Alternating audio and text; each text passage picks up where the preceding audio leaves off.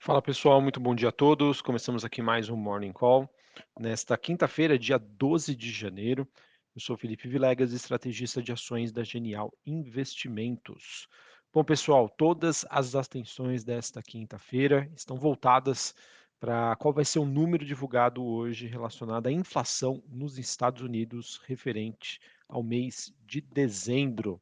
E claro, né, além do indicador cheio, né, o número total, o núcleo desse indicador, que tira as variações de preços de alimentos e energia, que são itens mais voláteis, também devem dar base para os investidores é, conseguirem projetar o ritmo de aperto monetário necessário para as próximas reuniões do Fed.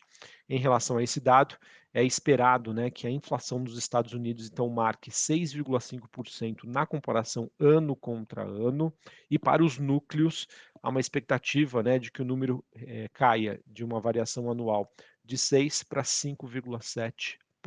6 é referente ao mês de novembro, 5,7 dezembro do ano passado contra dezembro é, de 2021.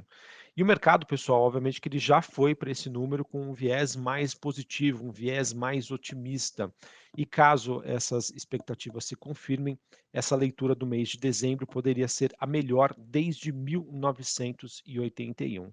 E embora, pessoal, é, o número ainda esteja bem acima da meta do Fed, é, a confirmação desse número deve ajudar a explicar uh, o, o, quanto né, que o que o mercado já tem reagido positivamente e como isso obviamente vai impactar nas decisões aí dos investidores para os próximos dias, beleza?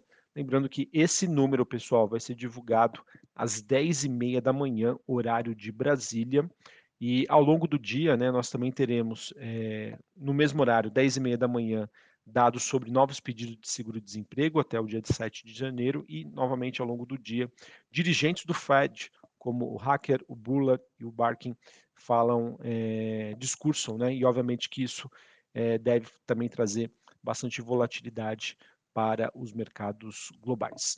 Sobre o número em si, pessoal, acredito que é, o mercado ele vai ter uma reação é, caso né, nós tenhamos um número em linha com o esperado ou abaixo, isso deve continuar mantendo é, a, a, o ritmo né, de alta dos, do, dos mercados globais, e caso contrário, caso a gente tenha um número acima das expectativas, isso pode fazer com que esse rally uh, que a gente vem acompanhando nos últimos dias faça uma pausa, tá? a gente passa por um movimento de realização de lucros, tá certo?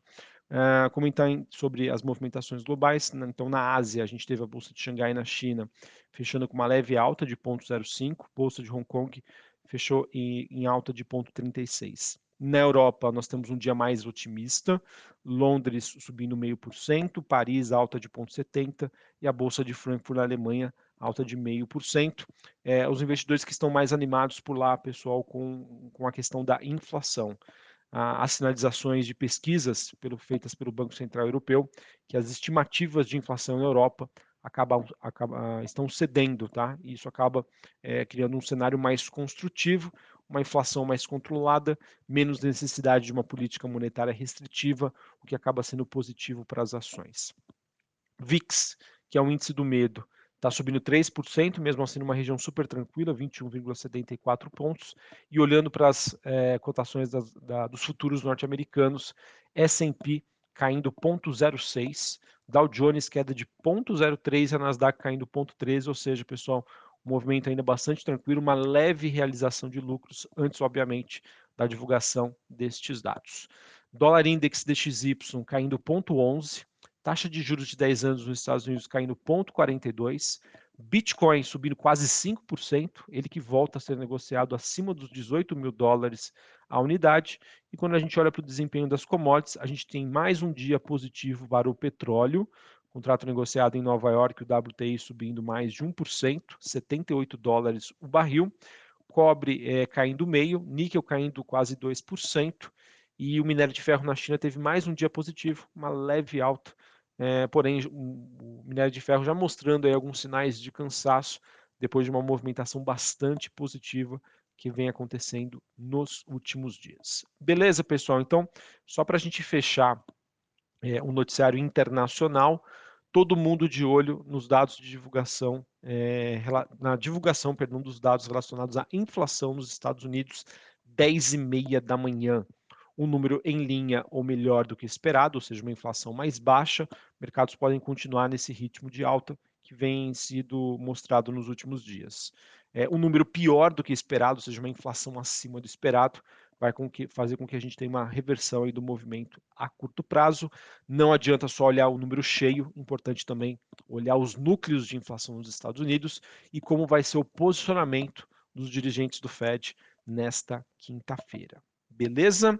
Bom, queria falar sobre o Brasil. A gente tem, é, no caso, a expectativa de que o ministro da Fazenda, né, o Fernando Haddad, deva anunciar algumas medidas de ajuste fiscal é, esse evento que está previsto para acontecer a partir das duas e meia da tarde.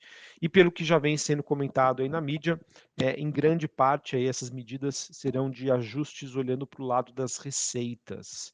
Então, nós temos a reoneração do PIS/COFINS sobre a receita financeira de grandes empresas e o IOF sobre algumas operações. Também teremos a reoneração do IPI, é, que está sendo considerada aí ah, assim como o aproveitamento de crédito do ICMS e que teria um potencial de elevar as receitas federais em 30 bilhões de reais agora em 2023.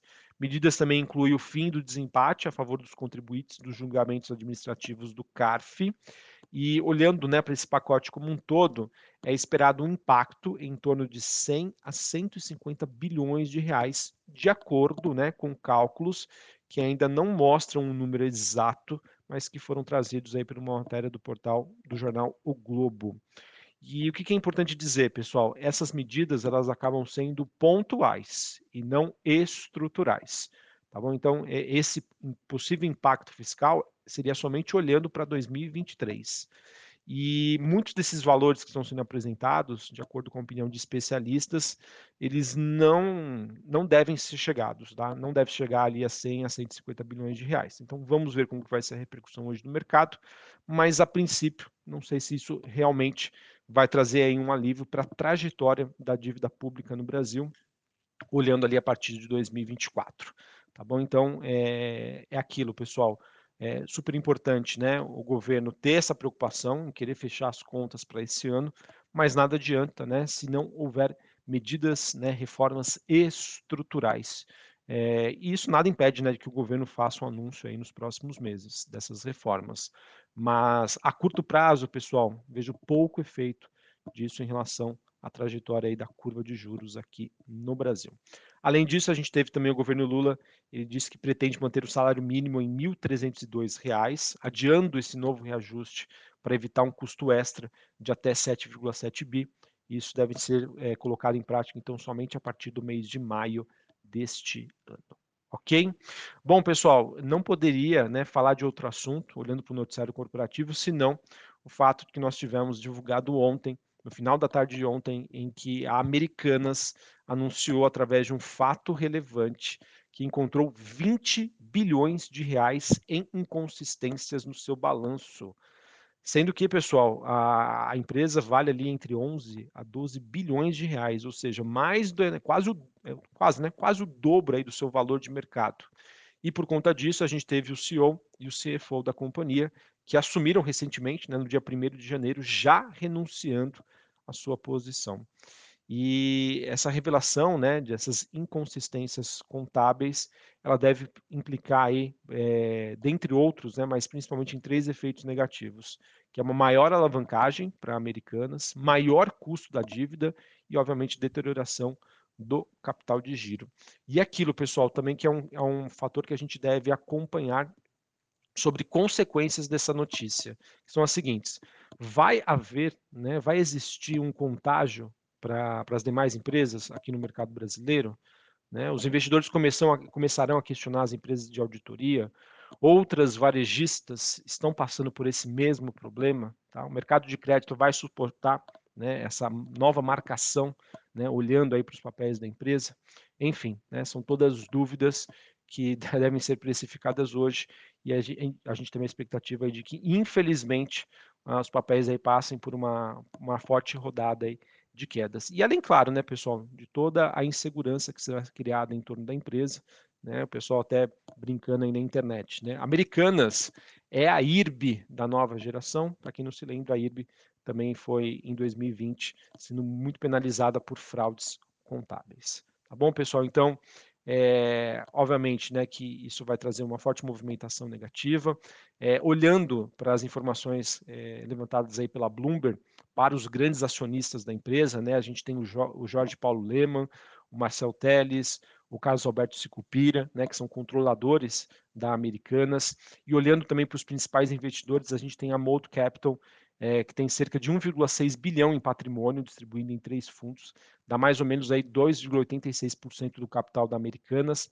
A gente também tem o Bradesco, né, através da, da sua asset, que tem uma posição de 1,18%, é, mais ou menos 10,6 milhões de ações, e a Bogari, né, que também é uma gestora com sede no Rio de Janeiro, 1,5 bilhão em ativos da Americanas, mais ou menos aí 0,73% do capital. Mais informações devem ser conhecidas pelo mercado, já que o Sérgio Rial, né, que é, é o ex-CEO, né, que assumiu no dia 1 de janeiro, é, ele vai fazer um, um, pronunciamento aí a partir das 9 horas da manhã, né, um call com investidores e analistas. Além disso, pessoal, a gente também teve uma matéria da Folha mostrando que cerca de 100 pessoas foram demitidas em um processo de reestruturação da CVC, que equivale né, a 5% aí do seu quadro é, de, de, colaboradores. Os cortes foram nas áreas de TI e de suporte, com o objetivo aí de ter uma redução aí da parte de terceiros e redução aí das despesas. Beleza, pessoal? Então, era isso que eu tinha para passar para vocês. Todo mundo hoje, né, olhando para o cenário mundial, cenário global, todo mundo de olho nos dados de inflação e aqui no Brasil, mercado de olho aí nas reações é, para americanas, tá? Infelizmente, mais um episódio triste envolvendo aí uma grande empresa brasileira olhando para essa questão contábil, tá? Inconsistências contábeis de acordo aí com, com a, a própria Americanas. Um abraço, né? Uma ótima quinta-feira para vocês e até mais. Valeu.